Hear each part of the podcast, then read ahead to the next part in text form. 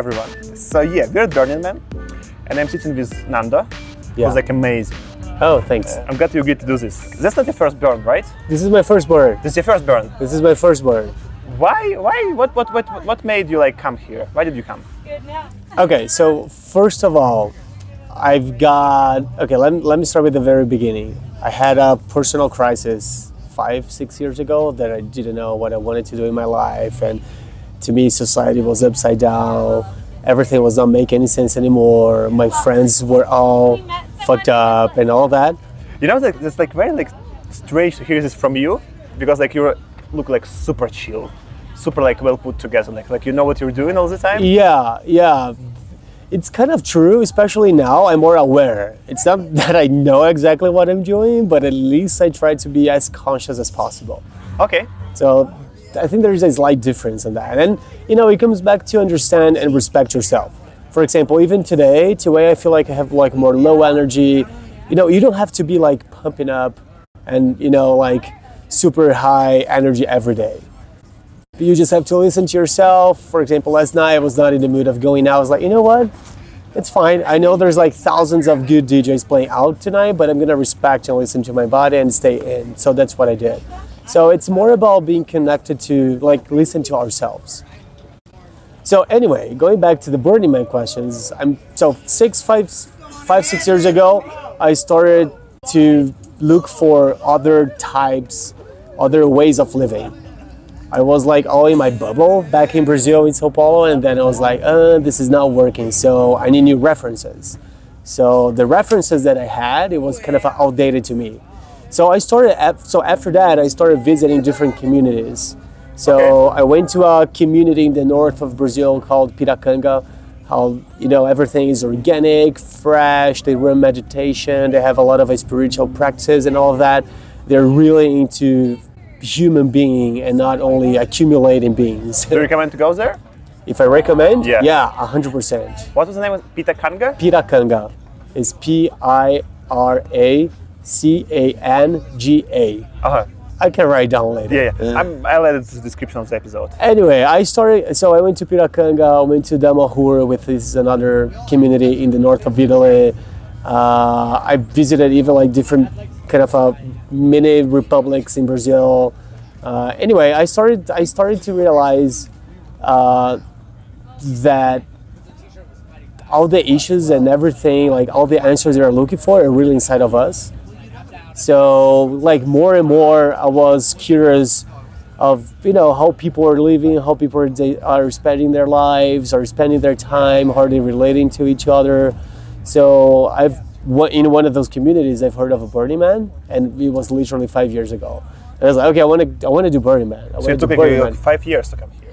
It took me five years, but at the same time, I was respecting myself. I was like, you know, it's not the right timing yet, especially because I was not living in the United States. I had other priorities, but I knew that Burning Man was coming eventually. But I had like the same story. Like I saw like the first video about Burning Man when I was like a student. And I was like, oh, like I'm like too scared to go.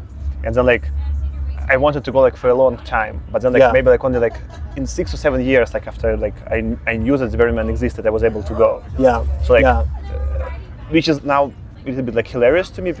It's a nice place to be at. Yeah. But like it took me like so lot, some like so much Yeah. like mental preparation to actually be able to do And this. yeah, I, I, I, I believe. And then when I when I got the offering to move to San Francisco, I was like, okay, so this is gonna be the year. I knew it. This is gonna be the year. No pressure, no rush, and that's it. And you know, in like one of the takeaways of Burning Man for me is, it is really awesome. Don't get me wrong. I love Burning Man, but it's just another format where allows people to experience it themselves. So people are like, oh, Burning Man is awesome and blah blah blah, as if the answers are in Burning Man, but not actually are in Burning Man. Burning Man just provides you like the format, the tools, the space where you can play with yourself. And it's kind of a, you are being the, the kind of a, the main actor inside of our experience of Burning Man. So if you go to other communities, just the same. It's how you're experiencing yourself. So you start kind of noticing that you are repeating patterns. You, you always like the same type of people. You attract the same, the same type of problems. You have the same type of challenges, just in different formats. the cool thing is that Burning Man plays a lot with the ego, so you can play with you know your hair, uh, your fashion style, uh, your haircut, and, and everything. So this is pretty cool. Let's talk actually about this for a second. You helped me like to make a tank T-shirt, A uh, tank top, yeah, tank, tank top top, a few- yeah. few days ago. It was like super amazing. Like I felt like super beautiful in this, and it was like nice. Mm-hmm. And for me, like this was like the first time when I realized outfit and clothes can like help to not just like to to do like something, but like to change you inside To and boost to, your confidence. This too, but also to kind of help you to, to transform, starting like from the looks and then going like inside. Yeah. Like it's like I didn't like do that just for, for the looks itself. I did like for different feeling inside of me, and it helped me like to like think about me in a different way. Mm-hmm. And you're like like always like super like good looking. You have always like very good looks. Like Mm-hmm. let's talk about this. Like what does the outfit means for you? Like how do you like, perceive this? Outfit, outfit for me is like art. It's like expression. It's how you express yourself. So, for example, if a person that wears only only dark clothes, it means something. If a person only wears super colorful clothes, it also means something. So it's like the outside is a reflection of the inside. If some people, so if you look at you know people's outfit, you know where are they coming from, where they're coming from, and where they're going to. You can you can tell a lot just by noticing what people are dressing. Okay, t- tell something about me by the way I dress. About you, let's make well, it difficult. It's not that difficult to be honest. But for example, I can tell that you changed a lot, even like the past couple three years. Used to be like more conservative, more like traditional maybe. And okay, I don't want to.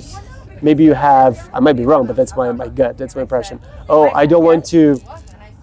I'm kind of afraid to be in the spotlight, so I'm gonna be more reserved. So you have like more reserved outfits. So your outfits means that for you. You're more like, okay, maybe I'm I'm fine, you know, like in this area, I'm fine, not not like showing off a lot. That's, that's a good guess. Also, Yeah. when I was younger, I, I dressed like more creatively. Mm-hmm. But coming like very conservative, like Belarus, and then like moving to Moscow, it didn't work out well for me. Yeah. So like I switched more conservative stuff, Mm-hmm. and now I'm kind of like moving back.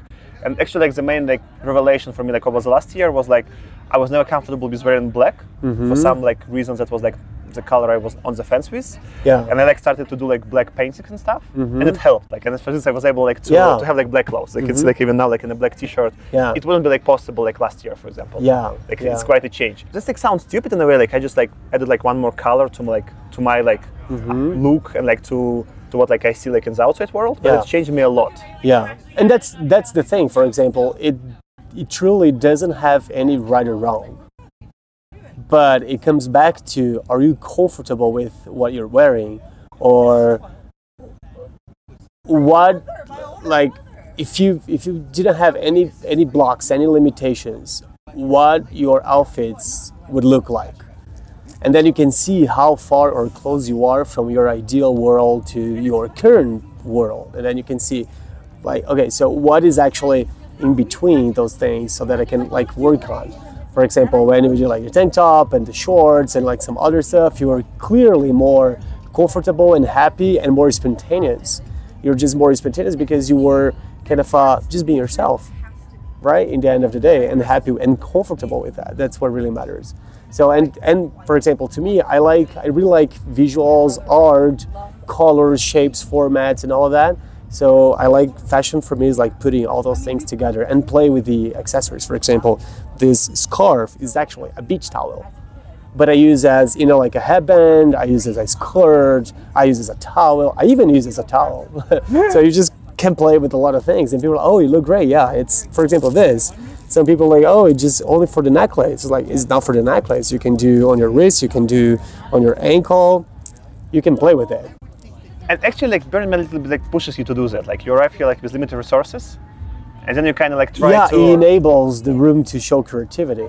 So that's it because and comes back to the lack of judgment. You don't feel like you're being judged here. So your spontaneity is I- I- it bumps up. this burn I have kind of like plain clothes in a, in a sense, right? And I feel a little bit like judged by being not that creative in my clothes. so Man is almost like the opposite to Yeah. to like Moscow. Yeah. Yeah, but at the same time, for example, if you're being conservative here, people are not going to give you a hard time. no, If you go to the more conservative world, if you are more extreme, people will give you a hard time. that's maybe like that's like maybe like my main problem with clothes. You're right. Like I'm not confident enough and comfortable enough to have like that clothes that will draw a lot of attention to me Mm-hmm. because all of that attention is going to be like a nice one and i'm kind of like now in a place where I like want to contemplate and be like a little bit like you know like left Yeah. alone Mhm. which helps but yeah uh, but also i don't know it's uh, thank you for helping with clothes this was like super nice in a sense like how you can think about this Yeah, yeah. like you said a bit like burning man for you like just like one format of how you can like be be more of yourself right Yeah. uh, but did you get like any like insights about yourself here which you like are okay to share Oh, a lot. Even the fashion thing, it was a big deal for me because even though I was like, I've always got compliments on how I dress and how I, even like decoration, like decorative things of my place, the way they're organized, even my tent is like people say it's pretty cool and neat. Uh, I just let the fashion thing flourish here. So that's one takeaway for me. So how you know how much I can help people with that. So maybe I don't know how that how that's gonna develop over time, but it's something that hey, there's a talent here, and that let, let me accept it and embrace it and see what else I can do with it. So that's one thing. The other thing is coming to the realization that again, Burning Man is just another community. It's again, it's it's yourself playing how yourself is gonna play out in in in this format and exchanging with people, and it is awesome. But it just needs to. I just need to remind that it's just another community. So you shouldn't be attached to, oh, I'm a burner, so I'm better. No, it's just another format, which is pretty cool. Um, the other thing, let me see. One thing that, that I noticed about myself, it's about confidence. I'm trying to focus on that. That's actually was of my intentions here to be more and more myself and confident of who I am. you look like super confident like, Okay, that's good. That's good. I'm feeling the confidence. That's why I'm actually exhaling maybe a little bit of confidence. how, how do you like i mean i'm personally like not a super confident person like for me i'm, I'm more like like on an anxious side so for me like to be confident takes a lot of effort what do you personally do like to like to, to feel confident Okay, first of all, to me, it's to realize that I was not confident.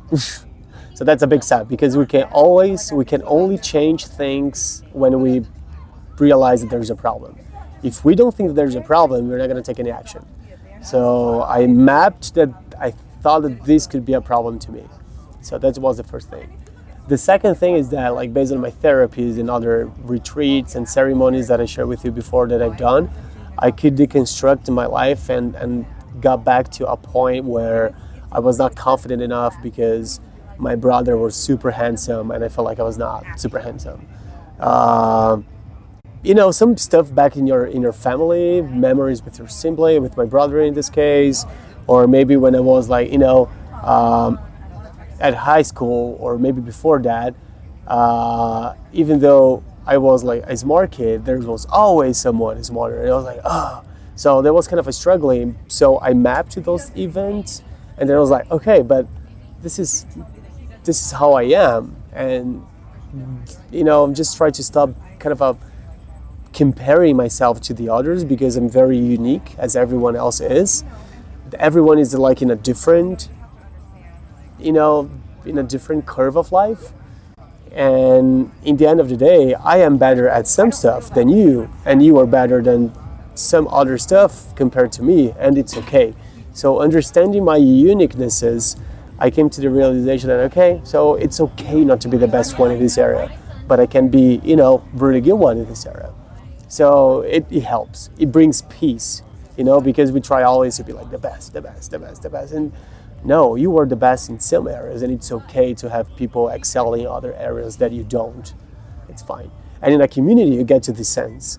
Like, I'm sure that, for example, our other campmates, they excel at, you know, cooking. I excel at dressing. I excel, you excel at, you know, like maybe, you know, recording. I don't have no idea how to do this, for instance. And it's okay everyone has its own, you know, space.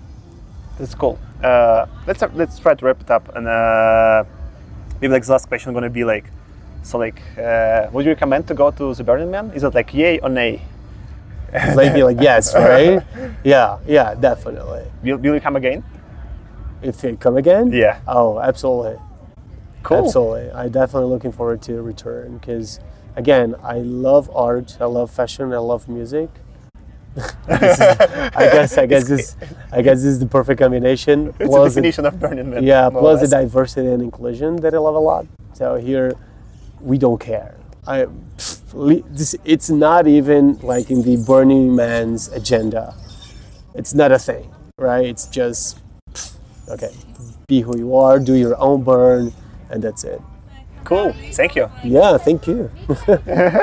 See ya. See ya.